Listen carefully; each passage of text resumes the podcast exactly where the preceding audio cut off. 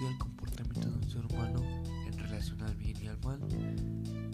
Antes los hombres primitivos no eran como hoy en día, tenían buena comunicación, tenían una buena unión porque los animales podían atacar. Después fue cambiando la forma de pensar la vida, el trabajo y se le pagaba a hombres que eran esclavos, como se les pagaba con comida. Y era indispensable para la gente el algodón. Entonces los esclavos eran los que hacían eso.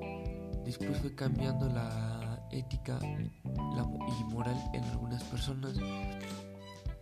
Surgió una nueva forma de pensar que es hoy en día, la cual conlleva a tener una buena comunicación entre personas y no solamente eso, sino que hace una